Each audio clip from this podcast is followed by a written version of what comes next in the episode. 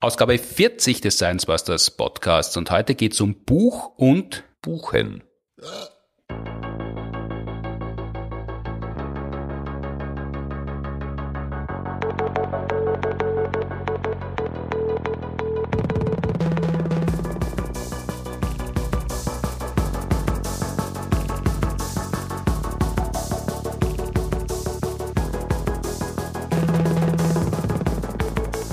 Herzlich willkommen zur 40. Ausgabe des Science Busters Podcasts, produziert wie immer mit der Unterstützung der Uni Graz und der TU Wien. Mein Name ist Martin Puntigam und mir gegenüber heute wieder einmal Günter Bahl, Streetname Gunkel. Hallo. Hallo. Letzte Ausgabe, in Ausgabe 39, haben Florian Freistetter und ich über den IPCC-Bericht, also den Sachstandsbericht des Weltklimarats gesprochen, was dort alles drinnen steht, wie verzweifelt wir Menschen tatsächlich sein sollten oder auch nicht. Wir beide haben das letzte Mal in Ausgabe 20 miteinander gesprochen, habe ich nachgeschaut, in der Folge Kavalierstart für Frühstückseier. Heute ist die 40. Folge. Nächstes Mal sehen wir uns wahrscheinlich bei der 60. Ja, von mir aus. Ich bin jetzt auch schon 60, da, das ist eine schöne Zahl. Herzlichen Glückwunsch, da kann das man das gleich Hexagesimalsystem beruht auf der Zahl 60. Das funktioniert wie? Das ist, naja, du hast, also du, man zählt nicht wie beim Dezimalsystem in Zehner-Einheiten, sondern in 60er-Einheiten. Das haben die irgendwo in Südamerika, die Azteken, Mayas oder die Olmeken. Irgendwer hat dieses Hexadesimalsystem benutzt und wir benutzen sie auch noch. Mhm. Und wann, wenn wir den 60. Geburtstag feiern und hoffen auf die nächsten 60 Jahre? Ja, wenn wir eine Stunde in 60 Minuten, eine Minute in 60 Sekunden einteilen oder einen Kreis in 360 Grad. Also das ist dann doch praktischer, als es klingt, wenn man es das erste Mal hört. Ja, genau, weil es nämlich eine hoch zusammengesetzte Zahl, also hoch zusammengesetzt nicht, aber 60 kann man doch, hat viele natürliche Teiler. Aber was es damit im Einzelnen historisch auf sich hat, vielleicht bereiten wir uns vor als Hausübung für, den, für die Folge 60. Das letzte Mal haben wir unter anderem darüber gesprochen, über deinen Weg ins Planetarium, die Abende, die du mit Harald Lesch gemeinsam gestaltest, über Wellen haben wir lang gesprochen, über das Gottvertrauen von Vögeln und die Wohnadresse von Obertönen und, und viel anderes mehr. Heute wird es gehen unter anderem um das nagelneue Science Busters Buch seit einer Woche auf der Welt, Holz. Und wenn wir Glück haben, reden wir noch ein bisschen, wie man Metall gefügig macht. Unser neues Buch, wie gesagt, seit einer Woche auf der Welt. Hm. Wir haben es da vor uns. Das heißt, Wissenschaft ist das, was auch dann gilt, wenn man nicht dran glaubt. Ein schön langer Titel, der auch ein völlig sinnvoller, zutreffender Satz ist, der doch einige Irrtümer, Miss- und Unverständnisse aus der Welt rempelt. Quasi wie eine Postwurfsendung, das kriegt man auch, wenn man es nicht haben möchte und wird beserviced von der Wissenschaft, die eben auch dann gilt, wenn man es nicht wahrhaben möchte, ist erschienen im Hansa Verlag und sehr schön gestaltet vom Büro Alba. Ja, muss man sagen, das ist ein, ich habe tatsächlich äh, grafisches Gewerbe, was übrigens, also darf man vermuten, das älteste, man sagt das älteste Gewerbe der Welt und so, aber vielleicht ist das grafische Gewerbe das älteste Gewerbe, weil die ersten Höhlenmalereien sind sicherlich verstreckt worden, bevor der erste bezahlte Vorrat erledigt worden ist. Aber das nur am Rande.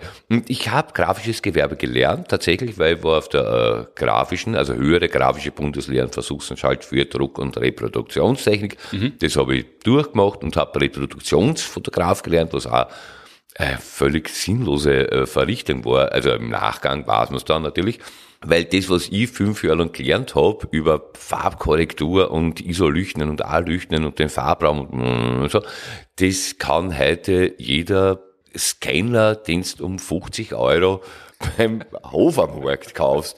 Also, äh, gut. Äh, du hast die fünf Jahre lang zum Scanner auf zwei Beinen ausbilden lassen? Nein, nein, wir haben nur gelernt mit Plattenkameras, also so, so wo man original auf eine Glasscheibe, nämlich Scheibe, kein Platte, so 60 mal 60 Zentimeter, die war mit äh, Gummi Arabicum eingelassen, da hat man dann einen großen Film draufgeklebt, das Filmmaterial und in eine Kassette und diese Kassette ist dann irgendwie verschlossen worden mit so einem Rollbalken, das haben wir dann von hinten eingehängt in eine große Balkenkamera, wie gesagt, Negativformat, 60 mal 60 Zentimeter, die waren schon richtige Kisten, die gestanden sind mit Kohlebogenlampen, wurde dann beleuchtet und so und der, der Verschluss war von Hand. Das heißt, man hat vorn das Objektiv gehabt und einen Deckel drauf. Den hast du weggenommen, auf die Uhr geschaut und hast wieder zugemacht. Also ohne, ohne Auslöser, sondern der Auslöser war, die, war das Öffnen des Objektivs. Genau, so. Also so habe ich begonnen zu lernen und wir hatten damals sogar einen Scanner, allerdings nicht diesen Flachbettscanner, sondern einen, einen Scanner äh, am Prinzip einer Drehbank irgendwie.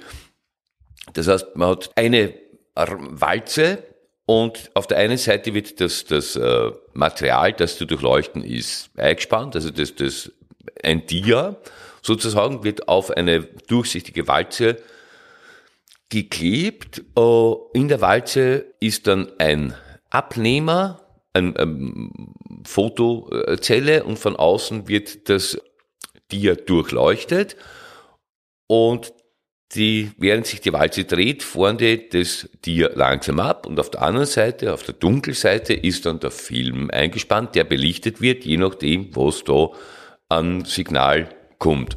Das war aber noch die Frühzeit des Scanners, also, und das hat praktisch nie, also, einmal am Tag hat's irgendwas in der Dunkeleinheit zerrissen und zerfetzt. Das war sehr lustig.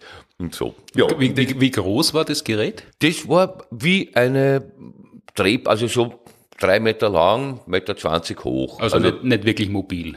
Nein, nein, das war schon eine richtige Kisten. Also das war, war schon was da. Also das, was man heute mit dem Mobiltelefon kann, mit dem Smartphone, dass man einfach drauf hält und dann ist gescannt und dann schickt man es weiter, das war damals, da habt ihr schon gesagt, da freuen wir uns schon drauf oder das war noch undenkbar? naja, nein, also ist, man muss dazu sagen, also das, was heute mit dem Mobiltelefon geht, man macht ein Bild, dann kann man es ausschauen, man weiß, was man sieht ist in Ordnung. Und die können tatsächlich sehr viel. Nur, wenn man es weiterverarbeiten will, braucht man immer einen Informationsüberschuss. Wenn man mit dem Handy etwas aufnimmt, Musik, dann kann man das zwar abspielen, man hört das Lied, nur wenn du das mit einem Hallraum oder sonst irgendwie was versehen willst, von der, von der, in der Audiotechnik, damit arbeiten willst, das geht nicht, weil du hast dann wirklich nur die datenreduzierte Version von, ja, man weiß, was gemeint ist. Also, und auch beim, beim Bildern ist es so, dass du, also aus einem JPEG kannst du keinen Druck machen. Du brauchst wesentlich mehr Daten, als du mit dem Auge sehen kannst, um das dann im Farbraum herumzuschieben. Was der JPEG mit dem Photoshop probierst, J machen, geht's nicht. Also, man braucht also schon also das, was das Handy heute kann, hat der Scanner damals schon bei weitem übertroffen. Aber er war halt nicht so gut zum Einstecken. Ja. Und das hast du fünf Jahre lang gelernt und mhm. äh, kennst du deshalb, also würdest du jetzt als begabten, grafisch begabten Menschen bezeichnen? Na, was ich gelernt habe, war eben Reproduktionstechnik. Das heißt, also Reproduktionsfotografie, also nicht mehr Kunstfotografie, wo man sieht, was Schönes man fotografiert und das ist ein gutes Bild, sondern das, was der Künstler fotografiert hat oder auch der äh, Fotograf, der halt ein Porträtfoto, äh, wurscht. Es gibt ein Foto, das ist bereits gemacht worden und jetzt ist es meine Aufgabe, dass ich dieses Foto in die Grundfarben zerlegt, mit einem Raster versehe, also die Grund, die Druckgrundfarben, also Zyren, Magenta, Gelb und Schwarz, was in grafischen Gewerbe Tiefe heißt. Und das macht man mit Filtern, damals wir, mit Filtern, mit Farbfiltern und da muss man korrigieren, das ist was komplizierte Geschichte. Hm. Und dann hat man vier äh, Farben, wo, äh, also vier Filme, wo auf einem Film ist nur das, was Magenta ist, auf einem Film ist nur das, was der, der Farbanteil von Gelb, auf dem Zyren, dieses Himmelblau, und dann was schwarz ist. Und das wird dann, das ist, das ist ein Schwarz-Weiß-Film, das ist nur die Information drauf und das wird dann auf verschiedene Druckplatten kopiert. Diese Druckplatten nehmen dann dort, wo das Büdel ist, Farb auf und geben das ans Papier weiter, das muss übereinander gelegt werden und dann hat man wieder ein Farbbild. Also die Aufgabe des Reproduktionsfotografen ist, komplett stumpf, das hat mit Gestaltung überhaupt nichts zu tun. Das ist ja im Gegenteil. Also je mehr du gestaltest, umso schlechter machst du Haken. Also Aber wenn du das Buch, um darauf zurückzukommen, in die Hand kriegst, kannst du das beurteilen, das ist was Schönes oder? Das ist noch geblieben, also ein, ein, ein gewisser äh, Rest an Bibliografie oder Bibliophilie, kann man sagen, äh, bei mir. Ich, ich schätze es überhaupt, wenn ein Handwerk gut gemacht ist und wenn irgendwas gut ist, mag ich das und dieses Buch ist gut gemacht. Das ist, das gefällt mir sehr gut. Das ist es gibt ja Bücher, also alte Bücher mit Goldschnitt, heißt es. Das ist, äh, wenn die Seitenkanten mit einem mit goldener Farbe äh, überzogen sind. Das schaut sehr gut aus. Hat mit dem goldenen Schnitt übrigens nichts zu tun. Mhm. Der goldene Schnitt ist ein Zahlenverhältnis, nämlich, also ah, lustig. Also das Verhältnis ist eins plus Wurzel aus fünf halbe. So. Das kann man als Zahl nicht komplett sagen, weil Wurzeln von ganzen Zahlen sind entweder ganzzahlig oder irrational. Das heißt, die hören hinterm Komma nie auf. Oh, also äh, es gibt keine Wurzel, die irgendwie nach drei Nachkommastellen fertig ist. Das gibt's nicht. Also entweder ist es keine oder unendlich viele. Also gut. Und Wurzel aus fünf ist, pff, da kommt was zusammen. Wie bei Wurzel aus zwei, der Wurzel aus drei, ist ja wurscht.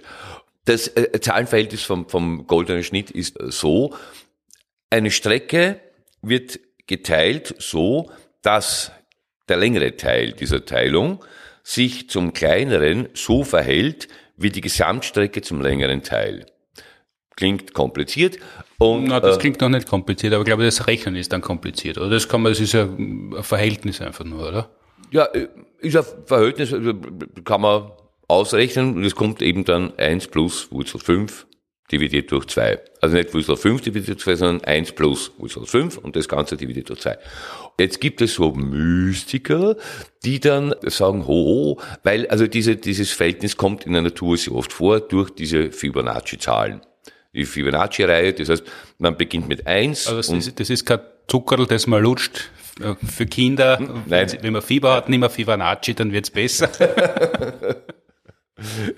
Na, Fibonacci ist äh, ein äh, Mathematiker im, ich weiß nicht, ein früheres Jahrhundert, ist ihm draufgekommen, also anhand von äh, der Vermehrungs, Vermehrungsmuster von Kanikeln, also das Bildungsprinzip ist folgendes, du hast eine Zahl, du tust die Zahl nur mal und die zwei zählst zusammen.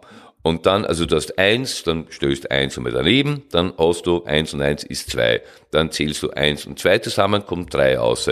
Und immer die letzten zwei zählst zusammen und das nächste Glied ergibt sich dann aus der Summe der beiden vorigen. Mhm. Jetzt ist es so, was eigentlich irgendwie, nämlich daher Mystiker, uh, uh, uh, überraschend ist, dass je höher man in der Fibonacci-Reihe kommt und zwei benachbarte Glieder durcheinander dividiert, also eins durchs andere, umso eher nähert man sich dem goldenen Schnitt an. Das ist für das erste Mal überraschend. Man wird dann da hier ein, hm.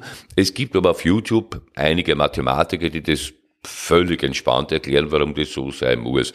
Und das wirklich Überraschende ist, du musst nicht die Fibonacci-Reihe begehen, du musst nur das Bildungsgesetz der Fibonacci-Reihe haben und du kannst mit 4 und 3872 auffangen.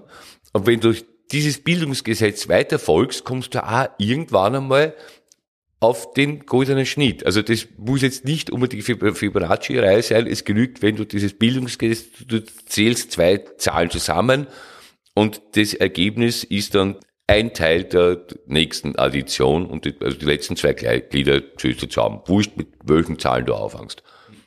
Und das ist ein Verhältnis, das in der Natur deshalb oft vorkommt, weil es günstig ist als Verhältnis für viele Sachen, die dann besser funktionieren. Ja, ja, also das sind dort zusammen auf, so ist. Also das, wobei es äh, äh, wird ein bisschen übertrieben in der, in der Bewertung, also, weil wenn man es genau anschaut, so ganz genau goldener Schnitt ist es nicht, aber das Verhältnis der Fingerglieder zueinander, also der folgt dem aber jetzt auf drei Nachkommastellen und dann ja. muss das. Aber wenn man es genau haben möchte, dann muss man halt je nachdem mehr oder weniger Fingernägel beißen, dann geht es aus. ja. Das ist der goldene Schnitt in der Mathematik oder wie ja. man ihn in der Natur und, findet? Ja, äh, ich, ich schwiff ab. Äh, und dieses Buch hat eben keinen Goldschnitt, sondern äh, der mit dem goldenen Schnitt, wie gesagt, nichts zu tun hat, sondern einen Pink-Schnitt. Also die Seitenkanten sind pink an diesem Buch, was sehr schön ist und auch farblich, als hätte man sich's ausgemacht äh, zum Erscheinungsbild des Heilsbusters äh, insgesamt passt. Das ist sehr schön. Aufgebaut ist es ja ähm, als wie soll man sagen, als zweiteiliges Buch, wenn man so möchte, aber die Teile wechseln sie immer ab, fast ein bisschen wie eine Fibonacci-Reihe, wenn man so möchte. Ja, ja. Und zwar 15 Kapitel gibt es, es gibt eigentlich sogar 16, weil es noch einen Epilog gibt, eigentlich sogar 17, es gibt eine Einleitung und dann einen Epilog. Die 15 Jahre der Science Busters, weil darum geht's in dem Jubelbuch, sind so aufgebaut immer, was ist im Jahr 2007 etwa zumindest teilweise in der Wissenschaft bemerkenswert gewesen oder zumindest so bemerkenswert, dass wir darüber Auskunft geben können. Und danach, was ist im Jahr 2007 bei den Science Busters passiert, das ist relativ leicht zu erzählen, weil da ist es zur Gründung gekommen und die mhm. ersten Live-Shows haben stattgefunden und so geht es durch und am Ende des Wissenschaftskapitels, bevor das Science Busters Kapitel beginnt, gibt's immer eine kurze Rubrik, die heißt Smalltalk-Hilfe. Ja, das ist, äh, weil oft steht man ja beieinander und äh, weiß da nicht, worüber man reden soll. Und wenn man den goldenen Schnitt zum Beispiel abgehandelt hat und das Gegenüber irgendwie noch dürstet nach Information, was nicht sein muss, dass man anfängt zu reden, weil oft einmal redet man so, weil zum Beispiel wir und so. Und da gibt es eine Smalltalk-Hilfen. Zwischen, zwischendurch hat es unnützes Wissen geheißen, das ganze ja. Buch reingeben. Ja, das ist übrigens äh, großartig. Also ich, ich, ich mag das sehr. Und äh, eine Smalltalk-Hilfe ist zum Beispiel Rotze aus dem All. Wenn Sie das nächste Mal nach einem Regenschauer durch die Gegend spazieren und ein wenig Hunger kriegen sollten, dann halten Sie sich einmal Ausschau nach Sternenrotz oder Teufelsdreck, Hexenkas oder Zauberbutter. In Wahrheit alles dasselbe, nämlich Nostoc Kommune. Das sind Bakterien, die sich zu großen Kolonien zusammenschließen und durch den Regen zu einer gliedrigen Masse aufquellen. Der berühmte Forscher Paracelsus hat das Zeug im 16. Jahrhundert für die Ausscheidungen von Sternen gehalten. Seiner Meinung nach ernährten sich Sterne von Feuer und wer isst, muss auch aufs Klo gehen, was prinzipiell richtig ist, aus astronomischer Sicht aber doch eher falsch. Essbar ist dafür aber Nostok Kommune dennoch. In Asien wird Sternenrotz gern verzehrt, was vermutlich auch daran liegt, dass die Bakterienkolonien dort Gemüse der himmlischen Unsterblichen genannt werden.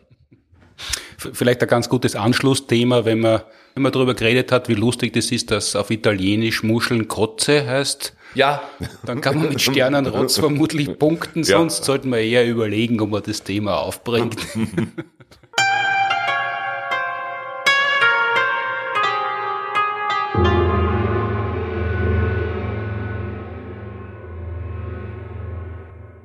Das war eine sehr schöne Smalltalk-Hilfe von 15 Smalltalk-Hilfen, die es in dem Buch gibt. Auch die Frage wird geklärt, wie viele Leute denn ungeduscht ins Freibad kommen dürfen oder ins Hallenbad, um die Menge Ammoniak auszugleichen, die jemand hineingebracht hat, der reingeschifft hat.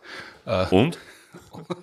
Da muss man sich das muss, muss, muss man ja. ja anschauen, wenn man die Zahl wissen möchte, ob man sich beim Furzen mit Corona anstecken kann, mhm. warum Füchse in den Wald gacken dürfen, aber Hunde nicht und so weiter und so fort. Viele schöne Themen, nicht nur aus dem Fäkalbereich, warum sich Mistkäfer tatsächlich am Firmament orientieren, oh, zum Beispiel auch. Also das streift es nur am Rande und das Kapitel des Jahres 2018 aus wissenschaftlicher Sicht bestreitest du und schreibst dort über Holz.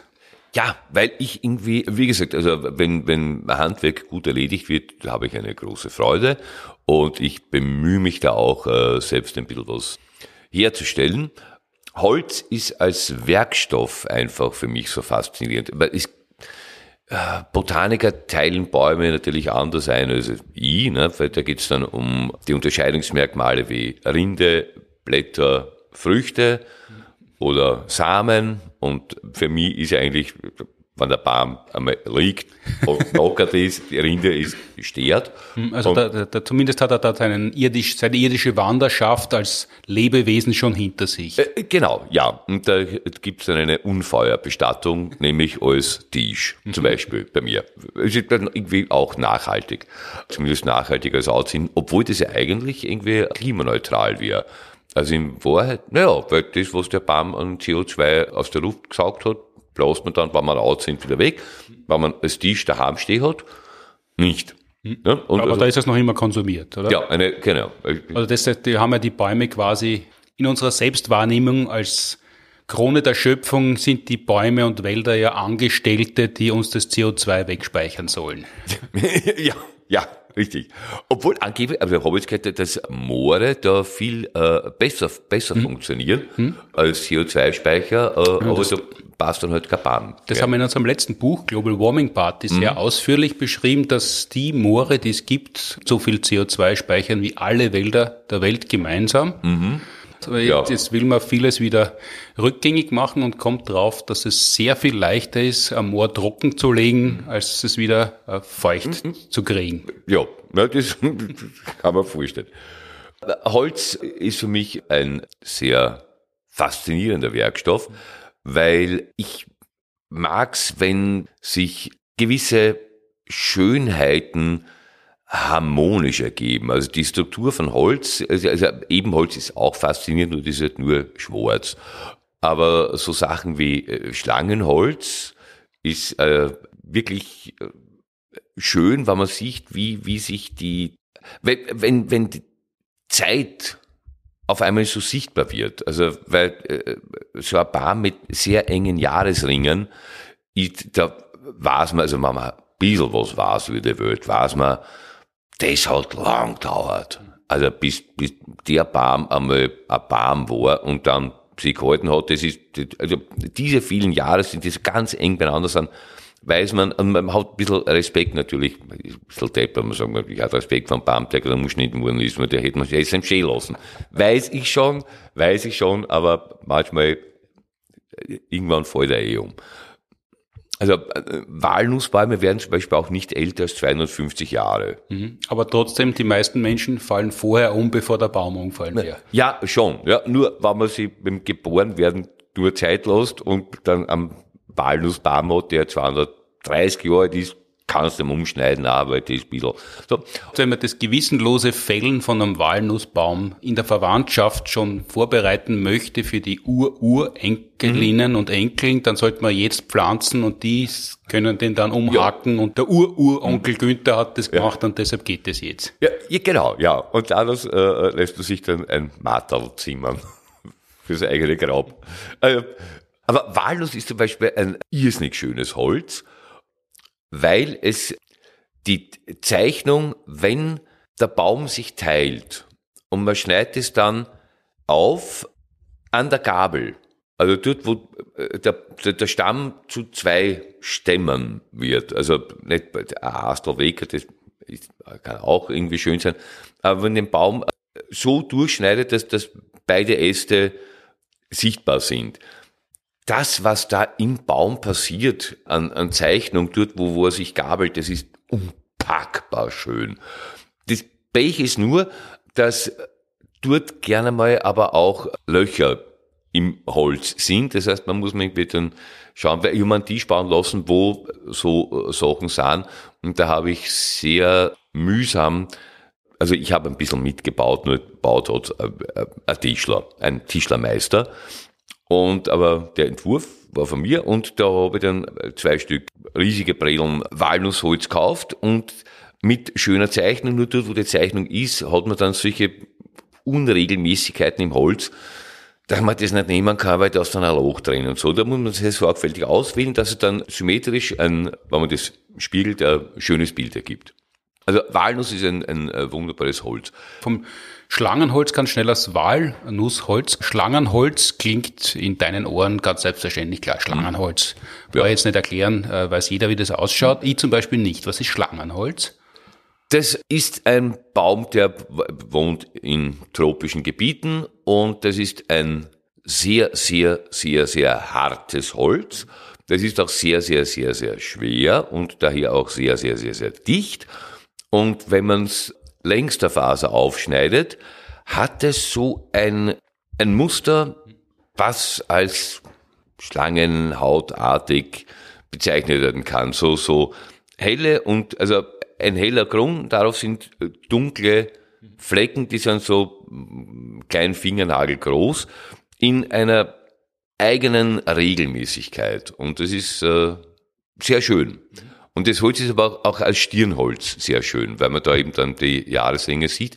Und wenn man das schleift, also mit 7000er Schmiegel, also man fängt auch mit, das, mit einer Feile braucht man echt eine alles, wenn du eine, eine, eine Metallfeile nimmst und du machst dich an Holz, dann bist bald einmal weiter.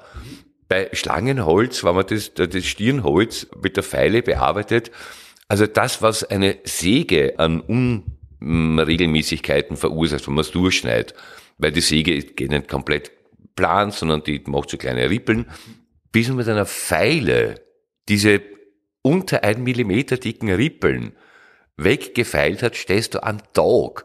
Das ist also das habe ich sehr gern, weil, weil Material so beständig und so hart ist. Aber wenn man äh, das dann endlich Plan hat und dann schleift, so dass es spiegelt, das kann man, weil das Holz eben so dicht ist, dann hat das eine haptische Qualität auch. Irgendwie, weil, weil gewöhnlich so muss ich denken, wenn man was Glattes aufgreift, dann glatt ist glatt irgendwie. Und, aber was ist in der Hand hast, das, äh, also ist vielleicht ein bisschen Placebo, aber es, es fühlt sich einfach wahnsinnig wertig an. Hm, ja, natürlich, wenn man so lang daran arbeitet, das kennt man ja, diese Gutsherrenart der hm. Esoteriker, die dann deshalb wirksamer wären, weil die Menschen sich so unterordnen ja. müssen und dann war es das wert, wenn man sie so demütigen hat lassen ja. müssen und anstrengen. Wenn Aber das, ich, ja? ich, muss gestehen, weil ich mache dann so um, kleine Objekte um, aus Holz und uh, wenn ich das wem in die Hand gebe, der nicht stundenlang dran herumgeschliffen hat, sondern es nur das in der Hand hat, hat doch jeder gesagt, boah, ma, das ist aber mm, ein Handschmeichel, das fühlt sich so. Ja, aber es ist noch nicht doppelt verblindet, weil du kommst natürlich auch mit leuchtenden Augen und erzählst ja, wahrscheinlich schon. Ich, ja, ja. Also man müsste irgendwie wirklich wo hinlegen und schauen, wer es mitnimmt. Gehen dann verfolgen und fragen, ob es ihm gefällt. Also ja, wenn das Schlangenholz sehr hart ist und sehr mhm. enge Jahresringe hat, dann gehört es vermutlich, es äh, gibt die Einteilung in harte und weiche Hölzer. Richtig, genau. Das kommt aus der akademischen Botanik, nämlich Nacktsamer oder Bedecktsamer. Und die Bedecktsamer, also die, die Angiospermen. Klingt ein bisschen wie ein Schunkellied am Oktoberfest. Nacktsamer, Bedecktsamer. Genau, also Angiospermen oder Gymnospermen. So, also es geht darum, wie die, wie die äh, Samen am Baum vorhanden sind und die Bedecktsamer sind Laubbäume, wo wie Apfel oder Birne oder mhm. Kirsche und die Nacktsamer sind Nadelhölzer. Mhm. Und die Nadelhölzer ist Weichholz und die Laubbäume sind Hartholz. Hm. Ist das eine grobe Näherung oder ist das wirklich ein... Das ist äh, fast durchgehend. Es gibt aber, interessanterweise ist Balserholz, zählt nach der Einteilung zu den Harthölzern, weil der Balserbaum Blätter hat. Balserholz ist nicht hart. Also Balserholz kannst du wirklich mit gestreckten Finger eine Stirn. Das ist also nicht hart, wird von Modellbauern gern genommen. Die Einteilung in Nadel- und Laubbäume ist auch nicht, zumindest phänotypisch nicht so stramm aufrechtzuerhalten, weil Ginkgo-Bäume sind, was sind? Das sind eigentlich Nadelhölzer, obwohl die Blauen ausschauen wie Blauen, aber es sind von der, von der Nacktsamer, Beteksamer äh, Einteilung her, zählen sie zu den Nadelhölzern. Also die, die Nadeln sind als solche auf den ersten Blick nicht erkennbar, wenn man es nicht weiß? Die sind nicht als Nadel erkennbar, weil sie irgendwie ausschauen wie Blätter, aber es sind na gut, es gibt ja hm, noch was Lustigeres, nämlich die Velvicie. Das ist ein Ja, also lange hat überhaupt nicht gewusst, was da los ist. Das sind also grob einmal Pflanzen, die in der Wüste leben und die sind also nicht schön. Nämlich aber hochinteressant, die werden wirklich äh, mindestens 1000, wenn nicht 2000 Jahre alt, zählen auch zu den, nach der Einteilung zu den Nadelhölzern, haben nur zwei Nadeln, äh, zwar, nämlich Bladeln, die, solange es diese Pflanze gibt, wachsen und die wachsen halt am Boden, weil der Stamm von diesem Baum wird äh, bis zu eineinhalb Meter Durchmesser und nicht höher als, glaube ich, ein Dreiviertel Meter. Also das ist ein völlig absurdes Ding. Velvicie. Velvicia mirabilis, glaube ich, heißt. Weil also, man steht in der Wüste in Afrika, steht, kann man nicht sagen. Also, was, wer Brades hoch ist, ist stehen schwer. Zählt zu den Nadelhölzern. Wird aber als Bauholz kaum verwendet. Wäre hartes Holz oder weiches Holz? Das wäre dann Weichholz, weil Fichte, Fichtenholz ist das prominenteste. Gut, Fichte ist nach dem Krieg äh, viel angebaut, kann man sagen, wurden, weil das halt sehr schnell wächst. Und wenn du bald einmal viel Holz brauchst, ist natürlich gescheiter, du machst das mit Fichte als mit Velvicie. Ne? Was bestimmt denn, warum ein Holz weich ist? dass die äh, Dichte, nämlich äh, wie schnell der Baum wächst. Also es gibt natürlich auch, äh, der Baum wächst, kann man sagen, zwischen Baum und Borke. Außen hast du die Borke, also die Rinden, die einfach gegen Wind und Wetter schützt. Dann unterhalb der Borke kommen nur ein paar Schichten, die ich jetzt nicht auswendig weiß. Dann kommt das Cambium. Das ist die Schicht, in der gewachsen wird. Und da wird nach innen Xylem abgegeben, heißt es. Das wird dann zu Holz. Da gibt's Splintholz, das ist das, das, das Holz, wo gerade noch wo, was frisch ist. Und nach innen verholzt der Baum immer mehr. Das geht dann schlagartig, gibt's dann einen Jahresring, ab dem hast du nur mehr Kernholz. Mhm. Das ist das harte Holz. Splintholz wird, kannst für nichts brauchen, weil das ist auch noch zwach und noch nicht verholzt genug gewachsen wird, indem der Baum eben über seine Wurzeln Nährstoffe, die stickelweise in Symbiose mit Pilzen aufgeschlossen werden, aufsaugt und das dann eben im Cambium anlegt, außen ein bisschen Rinden und nach innen halt Xylem. Und äh, die Jahresringe, der Abstand zwischen den Ringen ergibt sich daraus, wenn er alt wird, der Baum, dann müssen die Ringe zusammenrücken und, und, und, und ansonsten sind sie weiter auseinander? Nein, die, die Jahresringe ergeben sich aus dem Wechsel der Jahreszeiten natürlich. Also deswegen, also ne, nicht natürlich, hm, darf ich ein bisschen weniger goschert. Also die Jahresringe ergeben sich aus dem Wechsel der Jahreszeiten, weil da der Baum halt sich tatsächlich von Licht und Luft ernährt ist sein Wachstum davon abhängig, wie viel Licht und Luft gibt. Mhm. Und es gibt jahreszeitlich bedingt im Winter halt weniger Licht. Luft ist gleich für da, aber Licht äh, gibt's nicht. Die Licht, diese Energie wird dann umgesetzt durch Photosynthese zu Wachstum. Und das heißt, dort, wo weniger Licht auf den Baum fällt, weil es halt gerade Herbst oder Winter ist, wächst er weniger, ein bisschen schon noch. Und dort sind dann die Jahresringe, äh, die Schicht ist dann dichter. Da mhm. kommt weniger eine. Und dort, wo viel Licht ist, dass der Baum viel wachsen kann, dort hat er dann einen breiteren Wachstums. Äh, also mit, vo Wachstums mit voller Hose ist leicht stinken, ist das Sprichwort dazu. So kann man sagen. Ja, genau. Je mehr Licht der Baum bekommt, umso breiter sind dann die Jahresringe wenn aber jetzt zum Beispiel eine Fichte bei uns viel Licht bekommt, wird sie halt breite Jahresringe bekommen.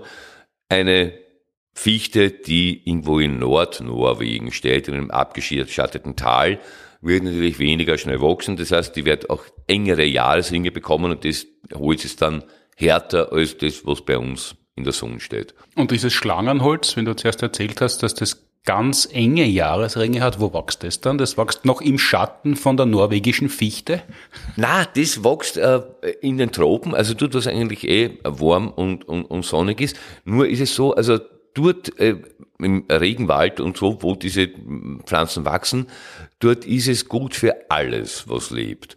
Das heißt, Pilze, Parasiten, Schädlinge, wurscht, es etabliert sich irgendwas, was sich von dem ernährt, was sonst noch da ist. Mhm. Das, was dem schutzlos gegenübersteht, wird weggefressen und das gibt's da nicht. Nur die Pflanzen, die nicht weggefressen werden können von den Schädlingen, Pilzen, Parasiten, was da es gibt, die gibt's dann auch. Also es ist Evolution, man, darf die Dinge halt nicht vom Ende her denken, dass irgendwann ein Baum denkt hat, ich werde besonders hart, weil dann kann ich, na, also die, die, die Wachen gibt's nicht und die Horten bleiben stehen. Und deswegen, äh, also ja, nur die Harten sind der Garten.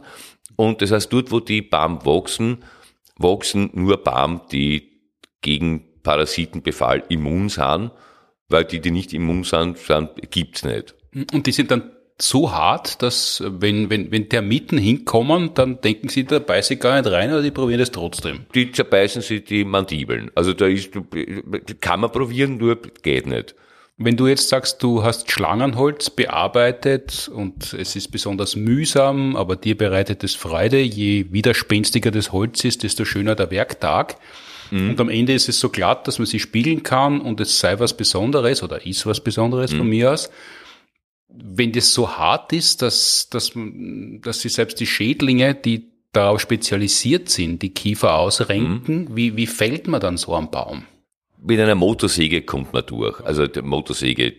Gut, aber die gibt's jetzt noch nicht so lang, gibt's ein paar Jahrzehnte. Die Motorsäge, ja. wie hat man es denn früher gefällt? Weil vermutlich, oder stehen die alle noch, die alten Bäume sind so lang gestanden, bis die Motorsäge ja. erfunden worden ist? Nein, nein, nein, die, die, dann halt mit äh, der Axt. So wie, und es gibt einen Baum, das ist das härteste Holz überhaupt. Das hat bei uns heißt Pockholz, äh, botanisch heißt Lignum vitae.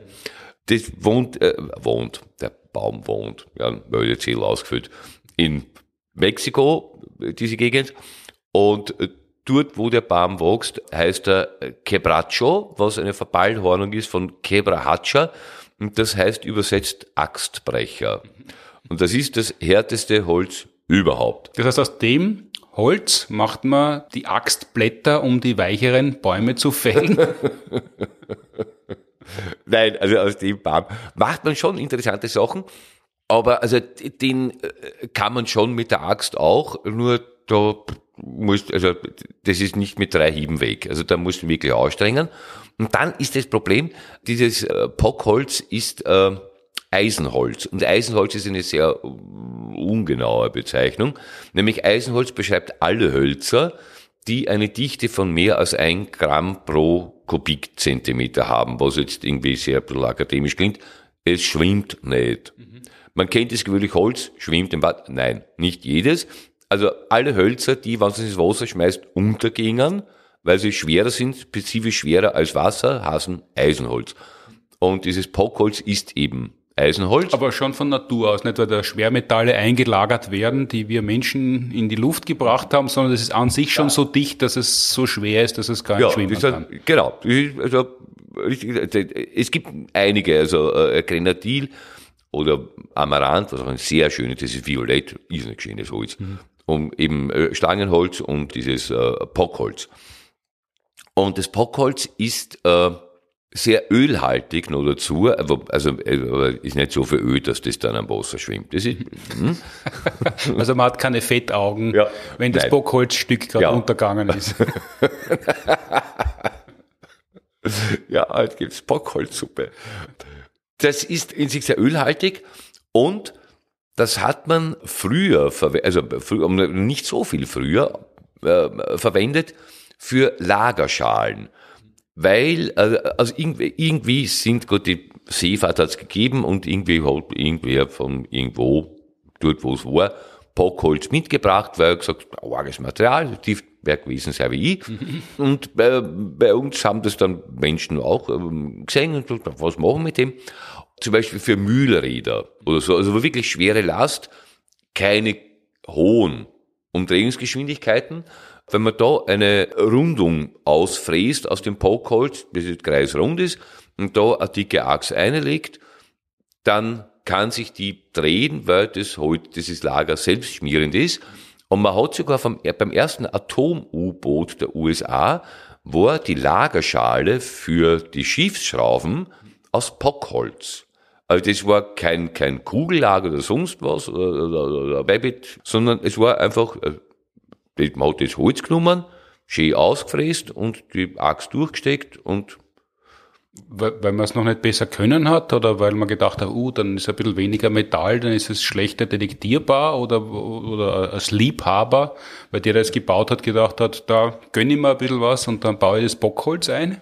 Na, na, weil man hat nicht viel Möglichkeiten. Das, also man kann ein Babbitt-Lager machen, das ist eine spezielle Mischung aus Blei und Zink, glaube ich das wird gegossen, das Lager, und das ist ein, ein Gleitlager. Muss man schmieren oder ein Kugellager, was auch irgendwann einmal ein Krawall macht, weil Kugellager rennt nicht geräuschlos. Und wenn du wirklich jede Art von Geräusch vermeiden willst, weil das, was das Kugellager an Geräusch macht, weil äh, ohne Geräusch geht's nicht, gibt es ja dann an die Achse, also an, an die Welle weiter und dort, wo die Schiefschraube sich dann dreht, die hat für Oberfläche, die nimmt dann die Zobelei von Kugellager über die Welle bis nach außen hin weiter und dann, wenn man lieber leise sein will, nimmt mein Lager, was selbstschmierend, gleitend einfach kein Krawall macht. Mhm, damit man eben leichter unentdeckt bleiben kann. Was beim U-Boot sinnvoll ist. Hast du mit Bockholz schon mal gearbeitet? Ja, und das ist ja strammer als äh, Schlangenholz. Ist, wobei es ist lustig, wenn man Pockholz schleift, dann hat man Jahresringe, sehr, sehr enge, wunderschöne Jahresringe, Orgezeichnung.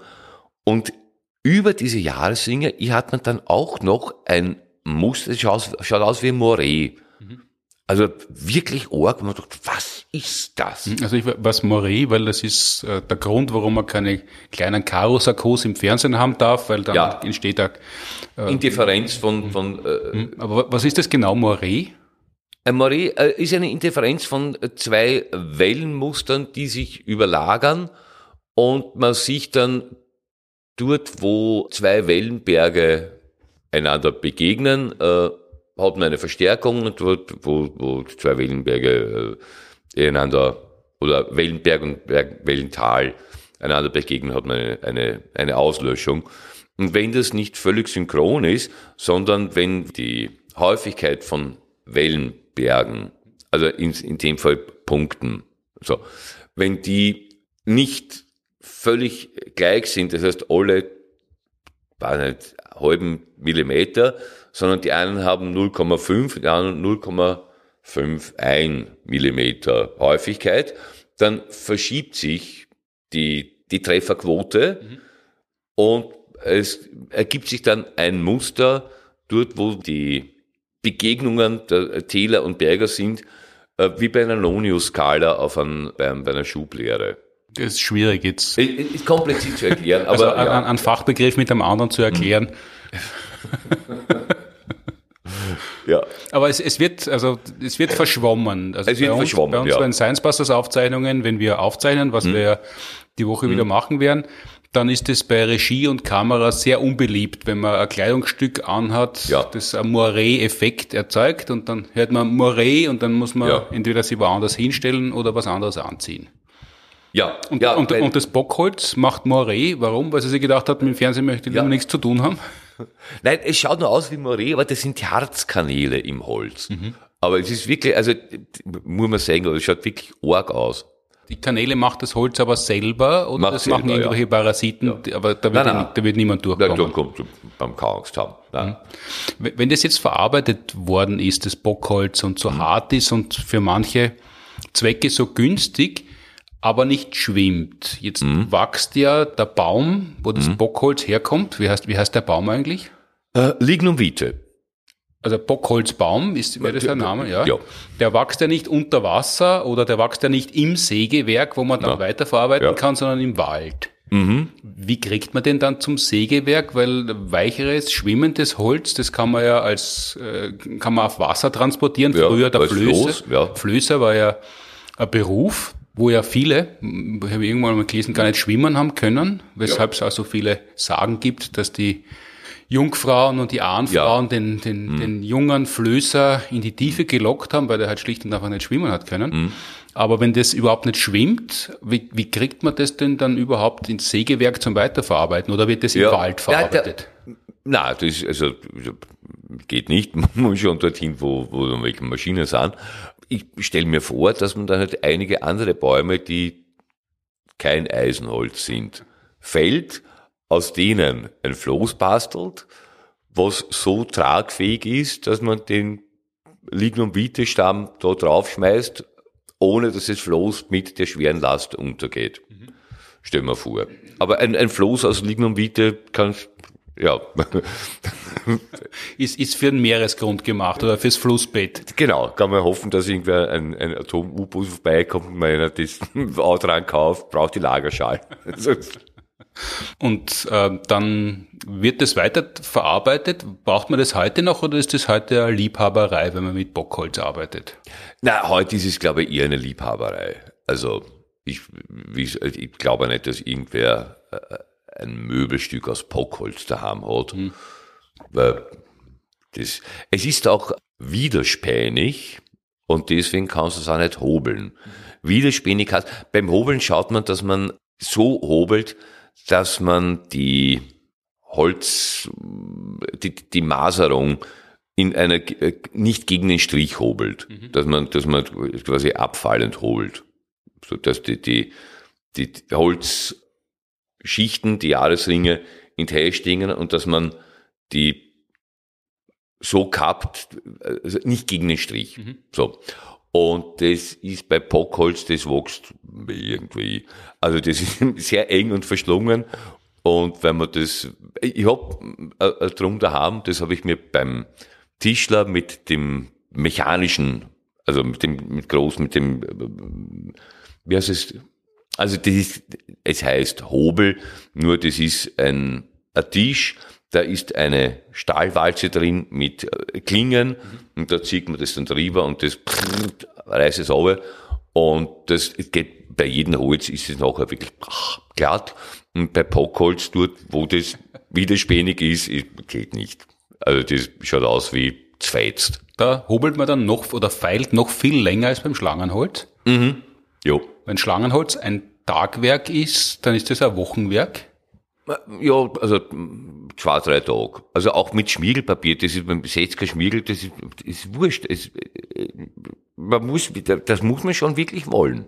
Jetzt kommen wir, weil die Zeit schon fortgeschritten ist, mhm. heute nimmer mehr zum Schmieden und deiner Leidenschaft für Metall, aber du hast begonnen, du magst halt Handwerk gern, gut gemachte handwerkliche mhm. Dinge und Tätigkeiten schätzt du und das aber Holz, aber wie, wie bist du dazu gekommen, Holz zu mögen? Also man kann ja Holz mögen, aber das ist ja wirklich eine Leidenschaft, das geht ja übers normale Mögen hinaus. Das kann ich gar nicht sagen.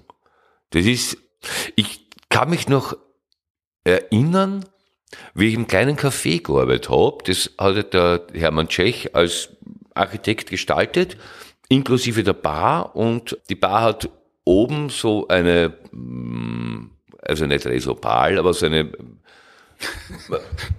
eine, eine Oberfläche, ja. Mm. War das oft der Witz, der Resopal? Nein. Nein. Ganz neu. zum ersten Mal. So. Schaut aus wie Bakelit Oberfläche gehabt.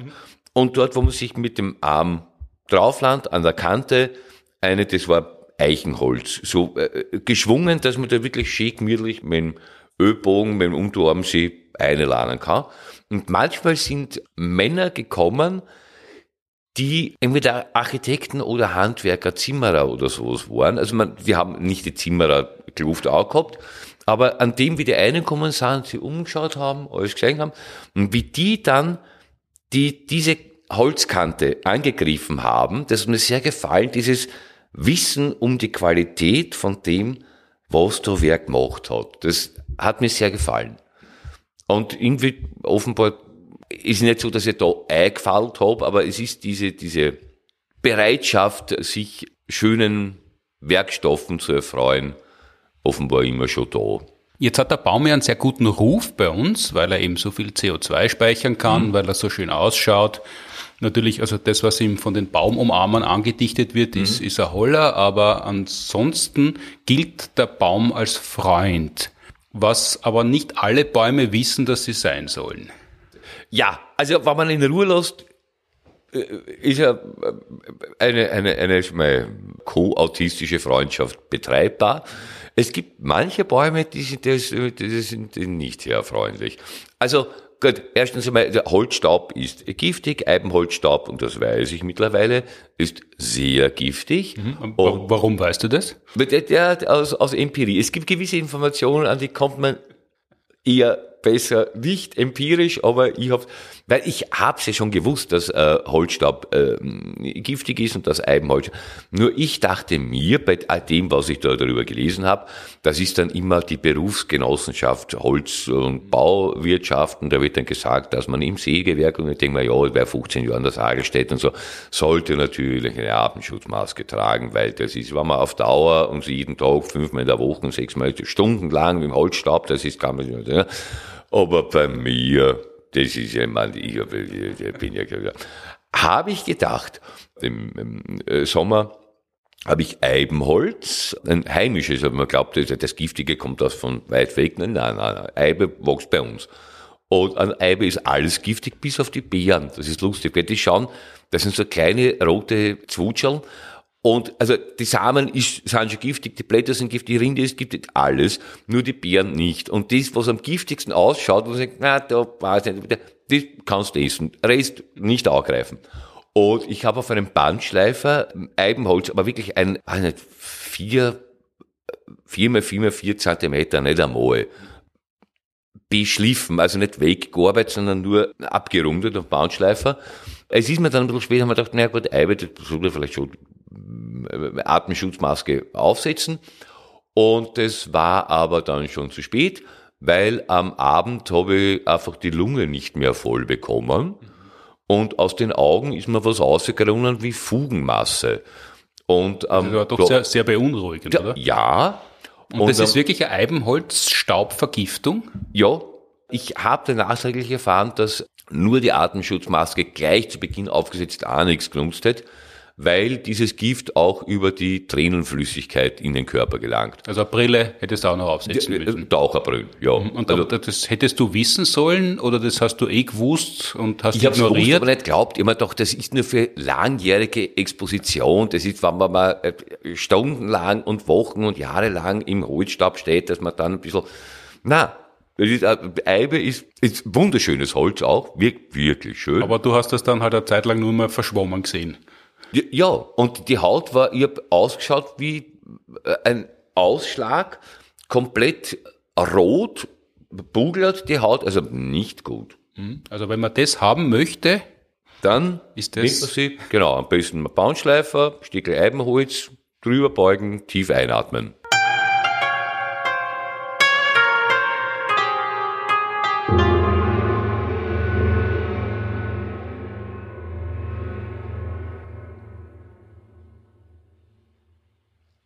Jetzt haben wir es doch zu viel vorgenommen am Anfang. Das heißt, die Geschichte, wie du zu den Science Busters gekommen bist und das nächste Mal. warum du so gerne Metall bearbeitest, nämlich schmiedest, machen wir einfach das nächste Mal, entweder zum 60er oder davor. Es gibt noch ein Holz, das ist auch im Buch, in unserem Buch, Wissenschaft ist das, was auch dann gilt, wenn man nicht dran glaubt, mhm. reingeschrieben, nämlich ein Holz, das so arg ist, dass man ihm nie wieder begegnen möchte? Das, ja, und so, also das, das liegt in, wir haben ja vorhin gesagt, also, äh, der Bruderbaum, wenn man ihn in Ruhe lässt, geht das Bruder durch. Das ist ein australischer Strauch eigentlich, der aber drei Meter hoch wird, also das geht dann schon als Baum. Ab drei Meter kann man so. Also wenn die Velvecie Nadelhölzer ist Gimpi Gimpi ein Baum.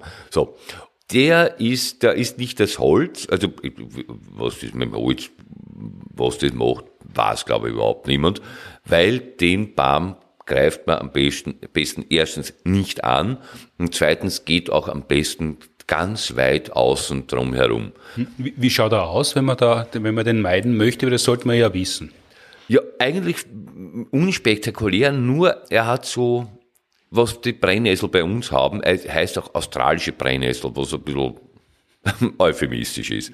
Und wobei, wenn man weiß, wie in Australien die Tierwelt, also alles, was sich bewegt, will dich töten und was sich nicht bewegt, geh am besten ganz weit weg. Nämlich äh, Gimpi Gimpi, heißt herzig, äh, so, äh, hat Brennhaare mhm. auf der ganzen Pflanze, also nicht nur die Blätter, sondern auch die Rinde. Diese äh, Brennhaare wären ja eigentlich, wenn man knapp vorbeigeht, wurscht, solange man nicht ausstraft, falsch. Die werden auch abgeworfen, die fliegen herum und diese Brennhaare, diese, das sind so Nadeln. Mhm. Und die sind mit einem Schmerzmittel gefüllt. Und zwar Schmerzmittel im Sinn von nicht gegen, sondern für Schmerz. Die gehen auch durch Schweißhandschuhe durch. Also das ist nicht so, man sagt, naja, ich habe eh was an, das ist wurscht, du kannst Lederhaut auch haben. Wenn dich das erwischt, bist das. Aber warum entwickelt der Baum solche Abwehrmechanismen, weil es nur fünf gibt und damit sicher kein einziges Lebewesen jemals hingeht? War, äh, gut, wie gesagt, darf man also nicht vom Ende her denken, kein Baum hat sich denkt, ich mache mir Brennhaare. Es äh, hat sich irgendwie entwickelt und hat sich offenbar durchgesetzt. Und offenbar gibt es Bedingungen, wo je mehr Schmerz du verursachen kannst, umso sicherer bleibst du stehen. So. Diese Schmerzen sind, die haben, also man sagt, es ist unvorstellbar wo man da einen Schmerz hat.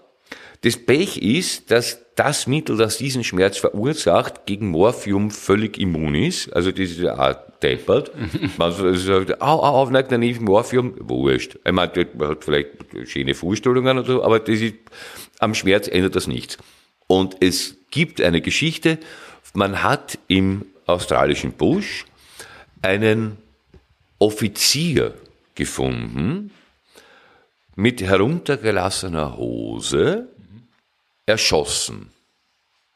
Dann rekonstruiert, der ist in den Wald gegangen, wollte sich dort erleichtern, also Kabel legen, also Wurzeln aussetzen, irgendwie in den Busch kacken, hat das auch gemacht und hat dann quasi zur Intimhygiene, sonst war nichts da, nach hinten gegriffen, hat ein Blatt von, wo es da gestanden ist, genommen und sich das durch die Kimme gezogen.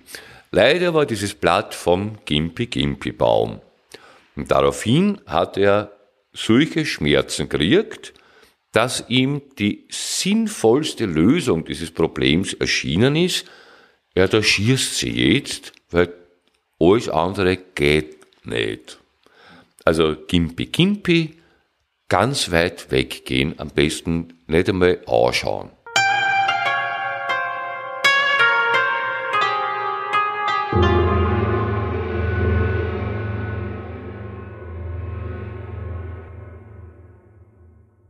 nach diesem Umfahrungstipp oder äh, Hinweis auf eine Umgehung, mhm. Gimpi Gimpi klingt eigentlich wie ein Kinderspielzeug. Ja, ja, ja. Aber, man aber, glaubt, das hat runde Blätter und so, so, so, so fleischige Ding, was man vielleicht lutschen kann und dann schmeckt es ein bisschen nach mhm. Pfefferminz oder so. Mhm. Es ist ja 21. Jahrhundert. Gibt es da äh, Antitod? Nicht, nicht nur Tod wie für den mhm. Offizier, mhm. sondern gibt es da Gegengift, wenn man denn in Berührung gekommen ist? Weil sonst müssten Was ich weiß nicht. Und diese Schmerzen halten auch Monate bis Jahre lang. Mhm. Mit ein bisschen Pech hast du diese Schmerzen ein Jahr. Weil, also man kann vielleicht die Haut abtragen, weil diese, die, die, die, die Nadeln bleiben in der Haut und geben auch permanent Gift ab. Also das ist. Aber irgendwann sind sie leer, oder? Die, die Nadeln selber sind ja keine Lebewesen, die Gift nachproduzieren. Ja, na, das nicht, aber die, das Gift hält sich und wirkt offenbar auch sehr lang. Also geht man besser nicht hin und schaut auch ja. nicht hin, sondern schaut, dass man wegkommt. Ganz im Gegenteil, um eine elegante Überleitung nicht auszulassen, wo man schon hinschauen und hingehen soll. Nämlich wir sind beim Verkündigungsteil unseres Podcasts angelangt und da gibt's ein neues Programm, eine Premiere anzukündigen mit dir und Gerhard Walter. Jo. Herz und Hirn 3 am 15. Oktober im Stadtsaal Wien feiern wir Premiere und wir freuen uns, nicht tatsächlich, das klingt jetzt wie die freuen uns auf, ja, wir freuen uns drauf. Hm, und Herz und Hirn 3 gibt's, weil es 1 und 2 schon abgespielt habt? Ja, wobei, äh, kann man so auch nicht sagen, weil wir uns ja ewig verplaudern auf der Bühne und wir hätten eigentlich Herz und Hirn 1 ewig spielen können, weil wenn wir noch ein Jahr vorbeikommen mit demselben Programm, ist es ein anderes Programm, weil mhm. Es hat Vorstellungen gegeben, wo wir gesagt haben, in der Pause, spielen wir die erste Hälfte fertig jetzt oder fangen wir mit der zweiten Hälfte an und schauen wir, wie weit wir da kommen. Also es ist, wir verplaudern uns. Und Aber gibt schon ein Programm oder man schaut euch beim Tratschen zu? Nein, nein, es gibt ein Programm und wir bearbeiten das und wir haben auch äh, Themen, die wir uns vorgenommen haben und. Nur ist, wir gestatten es uns, wenn uns unterwegs was einfällt dann sagen wir das. Und dann, also aber das, was wir jetzt geschrieben haben, ist eine Abendfüllung, kann man sagen. Und wir hoffen, dass wir alles unterbringen, was wir uns vorgenommen haben, weil sonst hätte es fast umsonst geschrieben. Ab 15. Oktober Stadtsaal Wien. Die Termine findet man wahrscheinlich auf deiner Website gunkel.at und auch auf der Stadtsaal-Seite. Wenig später, beziehungsweise wenig früher, also kurz bevor Herz und Hirn 3 Premiere hat, nämlich zwei Tage davor, haben wir Science Busters Premiere mit unserer neuen Show Planet B mit Florian Freistetter, Martin Moder und mir. Das ist die neue Live-Show anlässlich 15 Jahre Science Busters. Da spielen wir auch schon fleißig Vorpremieren davor, unter anderem am 9. und 10.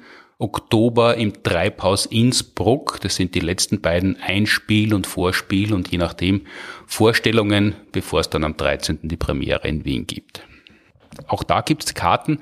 Auf sciencebusters.at, wie es dort alle Informationen für alle Termine gibt und auch einen Link hin auf die Seite zum Hansa Verlag oder in die Buchhandlung ihres Vertrauens, um das Buch zu erschwingen, von dem wir heute schon viel gesprochen haben, äh, das sehr schön ist, mit jo. rosa Schnitt, den es nicht gibt im Hörbuch, aber dafür gibt es das Hörbuch gelesen von Thomas Leubel, sehr schön gelesen. Er hat er das, wie schon die letzten beiden Science Busters Bücher, auch diesmal wieder und ein bisschen sind auch wir Science Busters drinnen, weil wir nämlich die Smalltalk-Hilfen eingelesen haben. Fragen zur heutigen Folge und andere Fragen, die wir beantworten sollen oder hoffentlich können, an podcast at at, lustig, oder über Instagram oder Facebook, gern auch als Audiofile. Dann können wir am Anfang wieder mal eine Frage einspielen, alle Links und Hinweise in Studien und was es immer an Weiterbildungsmöglichkeiten geben soll und möge, findet man in den Show Notes. Danke an die TU Wien und die Uni Graz, die die Produktion des Podcasts unterstützen. Danke fürs Zuhören, Streamen, Downloaden, Abonnieren, Bewerten, Empfehlen, Feilen, Hobeln, Fällen und Polieren und was immer man mit einem Podcast machen kann. Wenn man ein schönes Werkstück haben möchte, danke Gunkel für die Auskünfte. Bis in 14 Tagen wieder ein. Auf Wiederhören.